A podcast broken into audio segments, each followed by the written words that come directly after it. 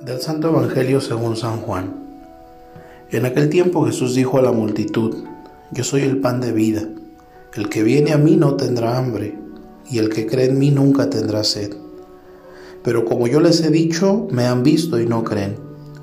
Todo aquel que me dé el Padre viene hacia mí, y al que viene a mí, yo no le echaré fuera, porque he bajado del cielo, no para hacer mi voluntad, sino la voluntad del que me envió. Y la voluntad del que me envió es que yo no pierda nada de lo que Él me ha dado, sino que lo resucite en el último día.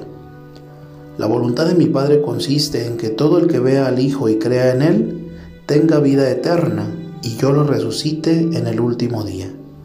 Palabra del Señor. Sabemos que Cristo ha sido enviado por el Padre. Es bueno que hoy aprendamos que el Padre también nos envía hacia Cristo en efecto, el encuentro con nuestra salvación es el encuentro con nuestro Salvador. Y para que pueda darse este puente es preciso construir desde los dos extremos.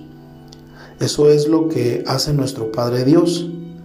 Acerca a Cristo a nosotros y nos acerca a Él. Vestido de nuestra carne, el Hijo de Dios se ha hecho Hijo del Hombre Revestidos con su gracia, nosotros, los hijos de los hombres, llegamos a ser hijos de Dios. ¿Cómo nos lleva el Padre hacia Cristo? El Evangelio de San Juan nos lo enseña en su Evangelio. El que ve al Hijo y cree en Él tiene vida eterna.